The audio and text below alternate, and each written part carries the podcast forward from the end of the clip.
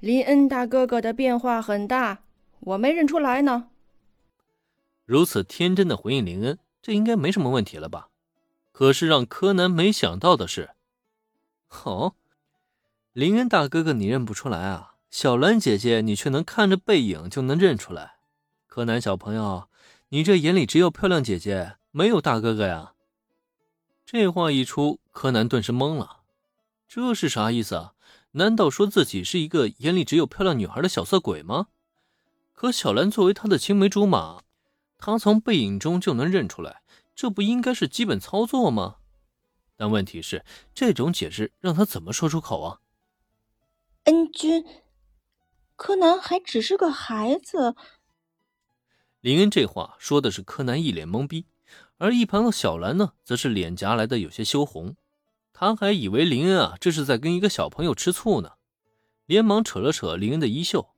可是小兰并不知道，他没这番举动还好，他这一动却是让柯南吃了一记晴天霹雳。嗯，恩君，小兰叫林恩同学恩君，他俩之间的关系什么时候有这种进展了？而且小兰竟然扯林恩同学的衣袖，他们两个人什么时候竟然开始有这种亲密动作了？小兰这一开口啊，林恩当即做无辜状，表示自己没做什么坏事。不过他很快，又笑眯眯的看向柯南：“好吧，好吧，我只是逗逗柯南而已。柯南小朋友，你这刚转学过来，跟朋友之间相处的怎么样啊？”柯南那一脸懵逼的表情，林恩自然是看在眼中的，因此他也不介意在这个时候啊，继续打击一下这个死神小学生。毕竟机会难得嘛，过期。只是听他这么一说，柯南心中是怎么想，怎么觉得腻味。哼，你又不是不知道我是工藤新一，干嘛还要做出一副关心小朋友的模样？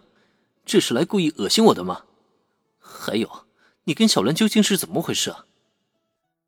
只奈何呀，心中虽然有千言万语，当着小兰的面他却又不能表露出来，只能强忍着心中对林的诽谤，继续做出一副天真的小孩子模样。林恩大哥哥，我们一起相处的很好。啊，那我就放心了。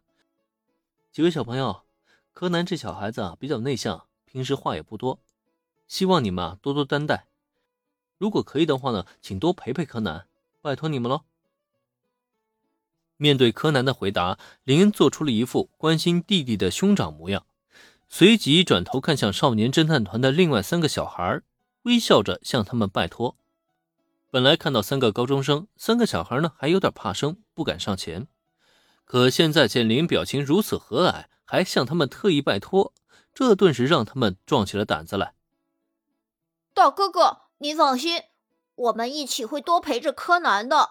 我们可是最好的朋友。这不，很讲义气的小岛元太便一拍那胖滚滚的肚子，信誓旦旦的大声表了态。连带着一旁的吉田不美和远古光彦也频频点头，俨然已经将这份拜托啊当成是必须要完成的任务了。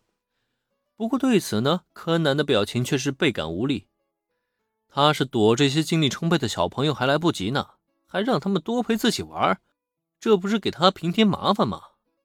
可奈何他也没办法开口阻止林恩，只能做出一副生无可恋的表情。嗯，很好。柯南有你们这群好朋友啊，真是他的幸运啊！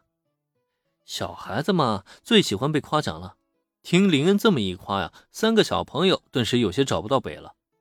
眼前这个大哥哥虽然看着不起眼儿，可说话是真的好听啊！而且最关键的是，啊，这样吧，为了感谢你们愿意陪着柯南一起玩，今天大哥哥请你们吃冰淇淋。抬头一看，不远处正巧有一个冰淇淋贩卖车。为了收买少年侦探团的三小只，林恩果断决定，直接动用小孩子们最喜欢的冰淇淋作为武器。而这一招出手啊，可谓是效果拔群啊！哇，谢谢大哥哥！初次见面的大哥哥竟然这么豪爽，请大家吃美味的冰淇淋，这无疑让三小只都倍感兴奋。与此同时呢，他们也都在心里暗暗下了决心。大哥哥说：“柯南同学性格内向。”一定是怕他被孤立了。既然这样的话，那今后说什么也要多陪伴柯南同学，不让他感到孤单才行。哪怕是为了大哥哥的冰淇淋，也绝对不能让他失望呀。